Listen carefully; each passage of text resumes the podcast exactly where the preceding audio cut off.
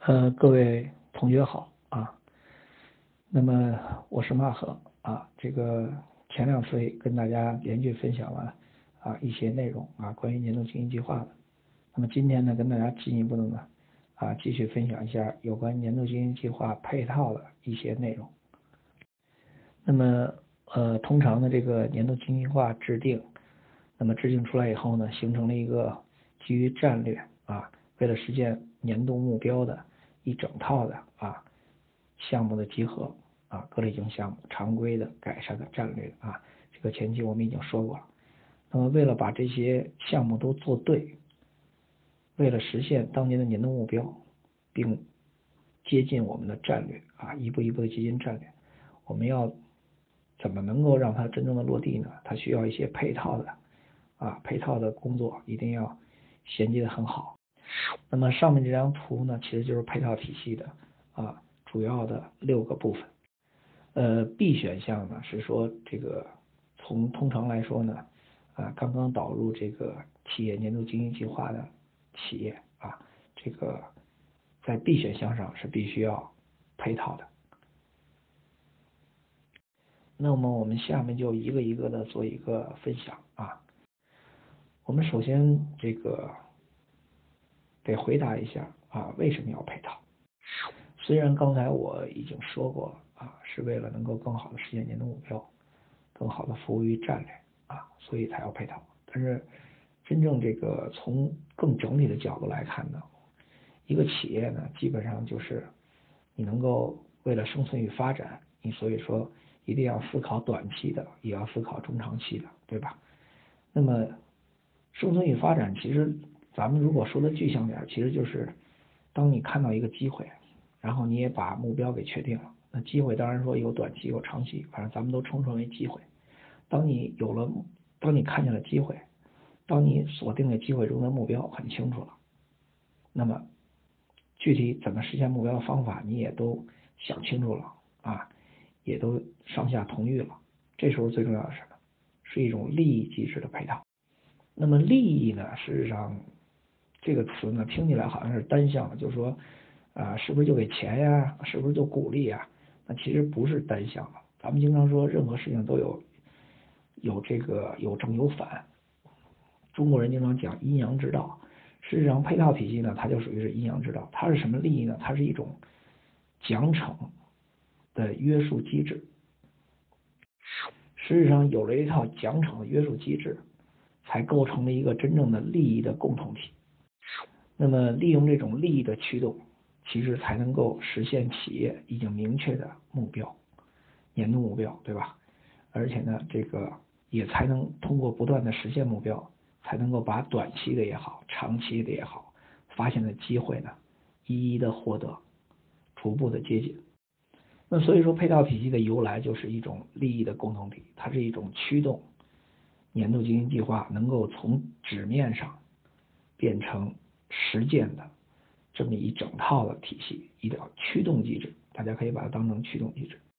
那么，呃，我们从这六个来来说呢，其实像战略，战略其实是我刚才说的，你发现机会的话，如果你没有你这个年度计划没有基于战略去思考的话，那事实上你这个机会呢，只能是眼前的啊，眼眼前的机会，它不能驱动你对长远的一个利益的思考。啊，真正的利益是长远的。咱们说企业是生存与发展嘛，你仅顾生存是不行的，你要生存与发展并重。所以说，战略是一个长远的利益的思考，长远的一个机会获取的一个思考。那么，它通过年年度计划呢，不断的来实现。啊，同时年度计划要想落地呢，啊，也要通过这个项目管理的方式。啊，项目管理的方式呢，实际上是对目标啊锁定的非常清楚。我们经常说这个不能说是。开一枪画一个靶，我们应该是画好靶，然后开枪打中靶心。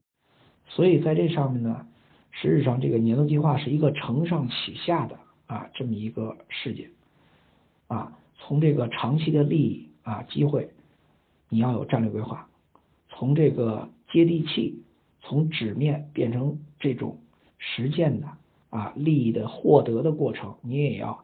有落落地的方式啊，项目管理其实就是一个落地的方式，它是基于目标思考的啊。我刚才说了，所有的时候，我们现在遇到一些企业呢，经常是这样，就是他开一枪画一个靶，他然后枪打的那边呢画成那个靶心，上去就画圈。我们现在强调的是什么？强调的是画好靶啊，开枪射击打中靶心，对吧？啊，这个靶心它不仅仅事关短期的这个利益的获取、机会的占有，同时也要对中长期的这种利益和机会的获取要思考明确。所以年度计划呢是一个承上启下的啊，既可以接近战略，同时又把短期要获得的东西呢相对准确的、成功概率更高的啊去落地的过程。那么基于长期和短期的啊利益的思考和获取的过程，那一定会产生一些这个成本。那这些成本呢，事实上可以用一句话来说呢，就是一定是该花的钱就花。啊，该花的设备的购买就花，该使用什么样的人就使用什么样的人。那这种该怎么样就怎么样的背后代表什么呢？代表你不该花的、不该找的人、不该买的设备都一律不要。啊，所以说全面项目预算制呢，实际上就在于有项目就有预算。项目是什么？项目是一次价值投资之旅。啊，我给一些学员讲，学员可能都听马老师已经说的都哎太多次了，对吧？我经常说，项目就是一次价值投资。那每一个项目它有存在的价值，才会有预算，才会被立项，才会被执行。那么项目我也跟大家说了，对吧？大家都学过我们的这个理论，也知道一个一年的项目里头，无论是常规性项目，还是改善性项目，还是战略性项目，它都有它存在的价值的意义所在。如果它不具有真正的价值，啊。那么它就没必要存在，不存在就没有预算，没有预算呢就省了我们该省的钱，因为我们必须所有的工作都只能花该花的钱，所以我们经常说年度计划其实也是一次一一次取舍的过程，最重要的是你要知道你舍什么的过程。那关于这个这几项内容呢，它其实都是跟做事有关系，都是一个长远利益的思考啊，长远利益的思考。那高管年年薪制呢，实际上呢是跟我说的这种人的利益啊，咱们说的物质利益直接挂钩啊，金钱方面的挂钩。那原来我们的年薪制呢，这可能一般的企业就是这种什么呢？就是比如四六开啊，百分之六十是这个月月度薪水啊，月度的基薪，然后到年底呢达成了所谓的这个销售收入和利润率啊，和和利润啊，就这个拿剩剩余的百分之四十。那么这种简单的年薪制呢，它其实有一个问题，就是没有把所有人呢都绑在一起。我们经常说这个将怂怂一窝，尤其是这个各部门的这个各一部门的负责人啊，包括总经理啊，这些人如果不团结，如果这个各自为政的话，那他下面的这些这些兵啊，这些经理主管啊，那就更。没法说了，也就是下面的人即使做对了也没有用，因为上面已经有了这种部门墙了啊，有部门墙在，就是我就完成我的，反正到年底我拿我的，那么你完成你的，你到年底要完要完要完不成的话，那你就别拿，对吧？我也不管你。那我们这个高管年薪制呢，是基于年度经营目标中啊那四个目标，大家应该还有记忆的话会记着我们说的，因为我们的这个年年度计划是一个承上启下的这么一个计划。它是基于战略啊，战略发展的节奏，再确认下一年度我的年度目标要从哪几方面实现平衡发展啊？大家如果有记忆的话，可以跟我一起回忆一下。那年度经营目标一般有几个？那我们经常说平衡发展嘛，平衡发展是四个，对吧？那大家回忆一下啊，主营销售业务的这个回款啊，这个税后利润率啊，还有这个人均利润，还有。品牌的资产，那么这个高管年薪啊，那么如果真的是按六四开的话，那那百分之四十的最后的到年底时候发的那个年薪的另外那一部分，它到底跟什么挂钩呢？哎，它就跟这四个目标挂钩。怎么挂钩呢？啊，一般是这样。那一般前端部门呢，啊，都跟这种市场的这种直接跟市场发生这种关联的啊目标挂钩。啊，举个例啊，市比如像市场部啊，市场部是要对这个品牌资产要跟品牌资产挂钩啊，也要跟这个销售啊销售的这个回款挂钩啊。那么像销售部呢，一般的是跟什么呢？跟这个也是跟销售回款挂钩啊，跟这个税后利润挂钩。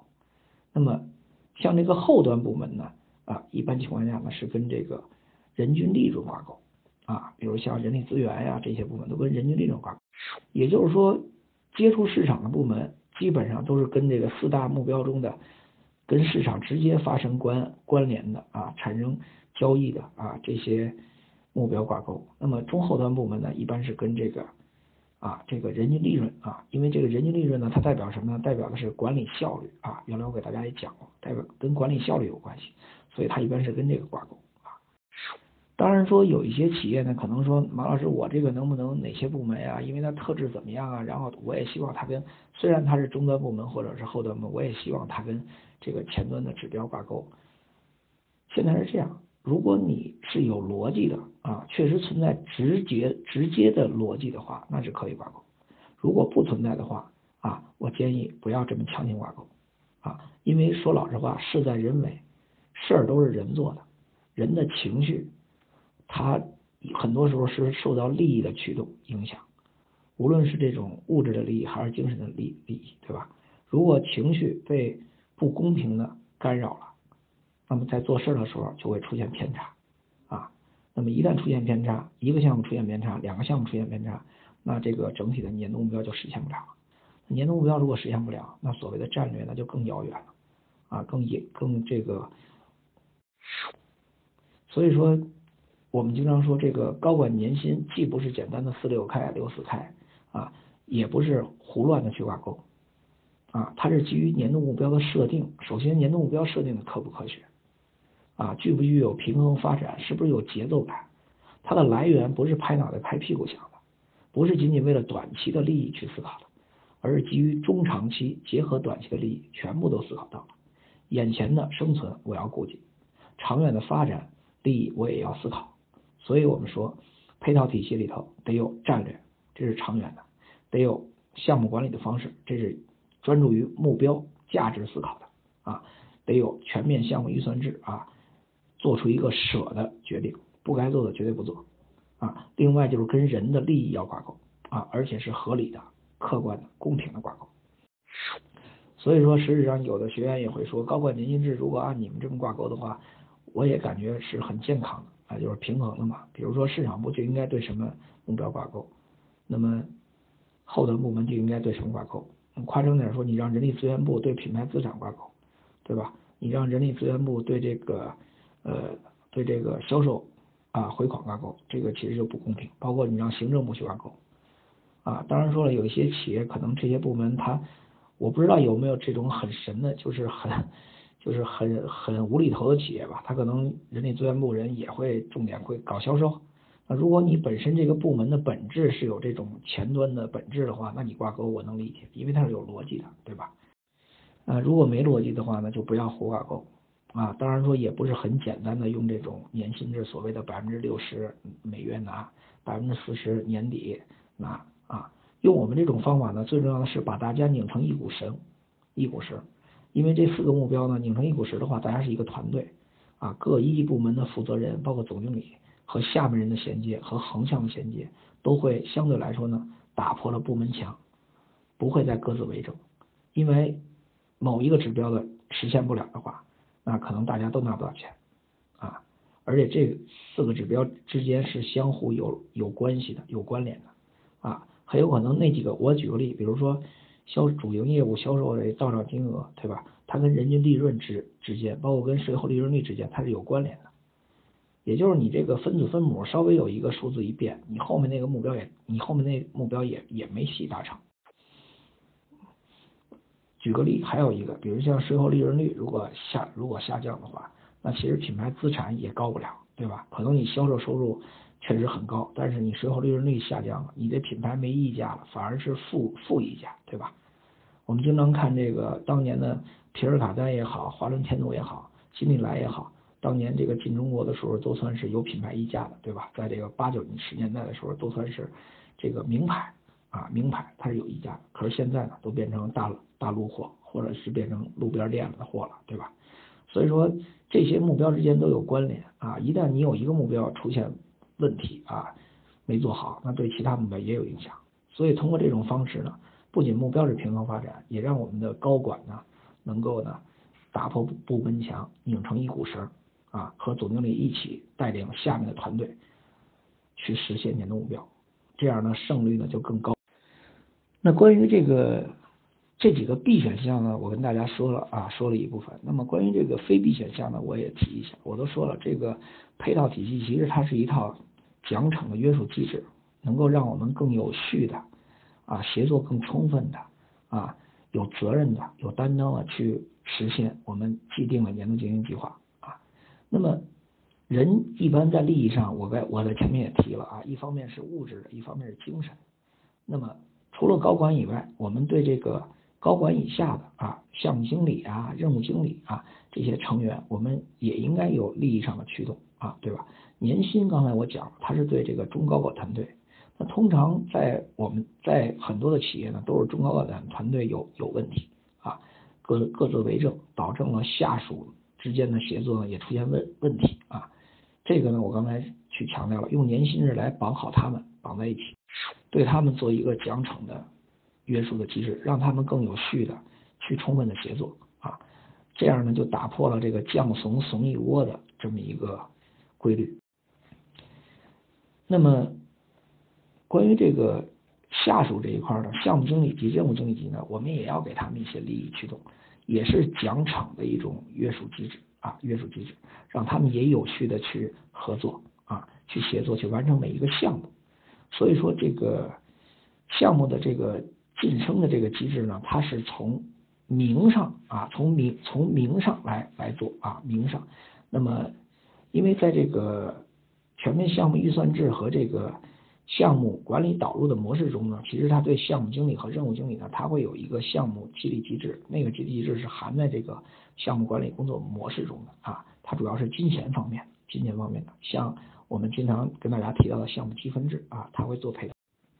那么关于现在我说的这个晋升机制呢，它是一个精神上的啊，精神上的一个一个激励机制，能够让下面的这个基层、中基层的人员呢，能够更努力的，让他们有一个能升、能升到更高职位啊，做出更大贡献的这么一个条件。那么晋升机制呢，主要就是在名上。我们说人一般就是名利双收嘛，对吧？尤其是这些中基层的人，他们其实向上的天花板还很远，他们完全有有能力。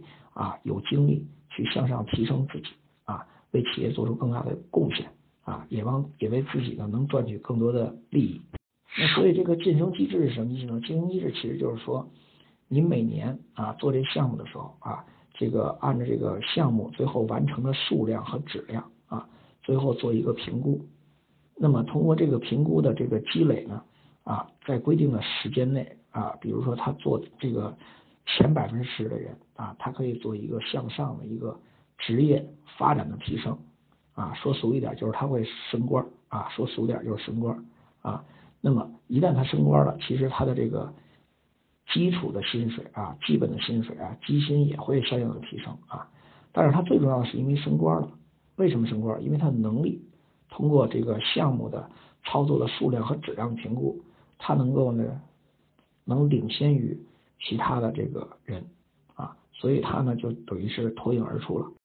这也是一个我们给中基层的人人员呢啊，通过这个认真啊，这个严谨的操作项目管理啊，使用这个项目管理模式啊，最终为企业创造价值的一个回回报啊，在名上的一个回报啊，让他能够升升职升官。那还有一个是组织架构调整，呃，组织架构调整呢。呃，一般我们指的是基，我们希望是基于这个呃营销价值链啊，做一个组织架构调整。当然，有一些企业呢，呃，有自己的一些特点啊，它其实是不是一定要按这个来首先来调整呢？这个我们目前没有做成 B 选项。但是我们强调一点，你调整不调整？最重要的是，你这个部门的职能之间的这个价值链条啊，也就是创造价值链条，首先要清楚啊。从市场、到最后的这个怎么怎么生成的需求，需求怎么传递到你内部的这条组织架构的链条上啊，要非常清晰啊，在清晰的前前提下，也可以先暂不调整啊，我们建议的这个这个价值链条啊，其他一级部门，呃，因为有很多企业呢，它本身虽然没有说在形式上有其他一级部门，但是很多时候它其实呃部门的这个职能上啊是。本质上是具有啊，我们说的这个一些核心价值的。只要把这些核心价值能够串联起来，能够把创造价值的过程梳理清楚啊，也许过过去这样做，也就是一直可以给企业、可给客户创造价值的啊，那也没问题啊，暂时可以不动啊。但是我们呢是认为呢，就是这个如果企业有能力的话啊，因为变革有的时候是有阻力的嘛，同时有一些。呃，企业呢可能是有一些思想还没有转变过来，那我们就在首次啊首次导入的时候，这个年年度计划过程中呢，我们对配套体系在这一点上组织架构调整呢不做强制要求，但是我个人还是强调一点，就是一定要把这组织架构的创造价值的创造价值的这个价值链啊要先梳理清楚，形式上这个不重要，重要的是形式背后的本质，部门本身具备的功能。部门和部门之间的协作的这种关系，如何为客户创造价值的这个逻辑啊，必须要梳理清楚啊。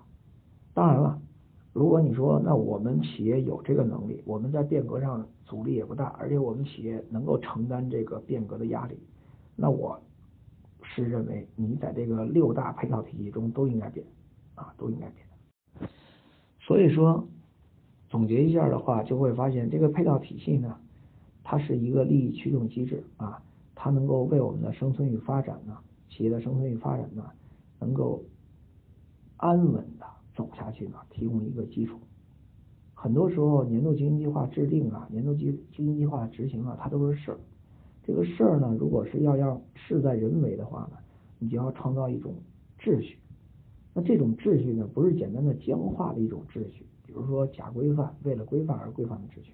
而是它在进一步的本质上必须要突出一种利益驱动机制，而这种利益驱动机制呢，我刚才开篇也说了啊，它应该对短期的、长期的这种利益啊都思考过，而且它具备一种奖奖惩的约束的这种性质。你光奖不惩那不行，你光惩不讲那肯定也不行。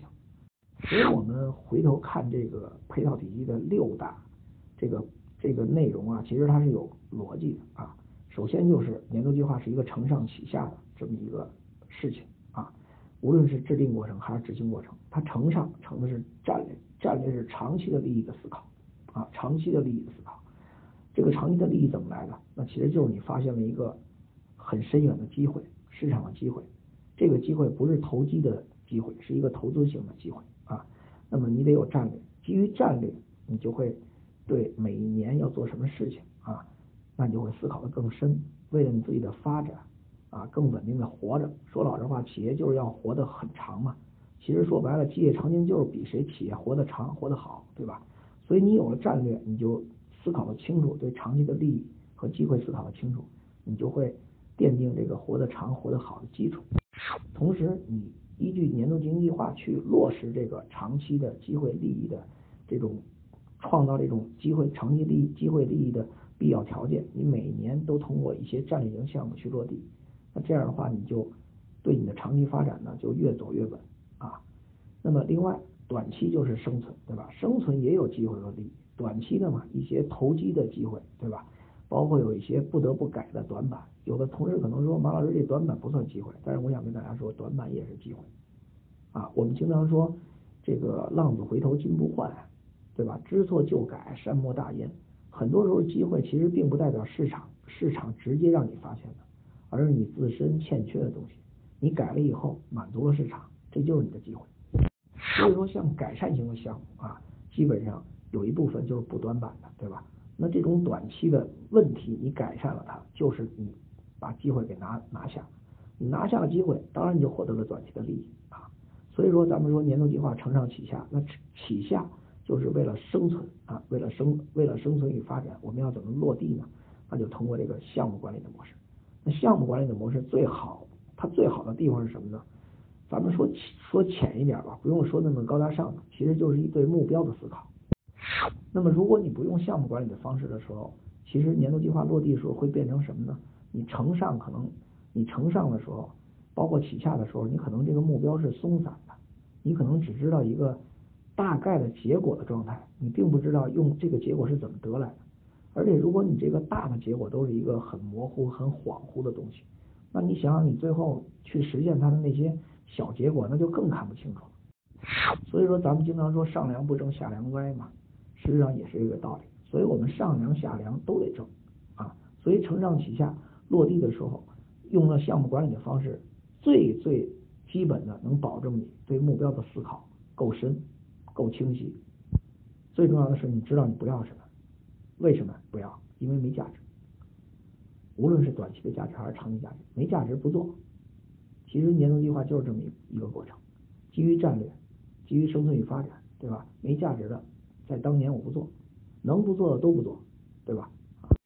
那不不做有什么好处？不做你省钱了，不做你省人工了，不做你不浪费你的生命和时光了。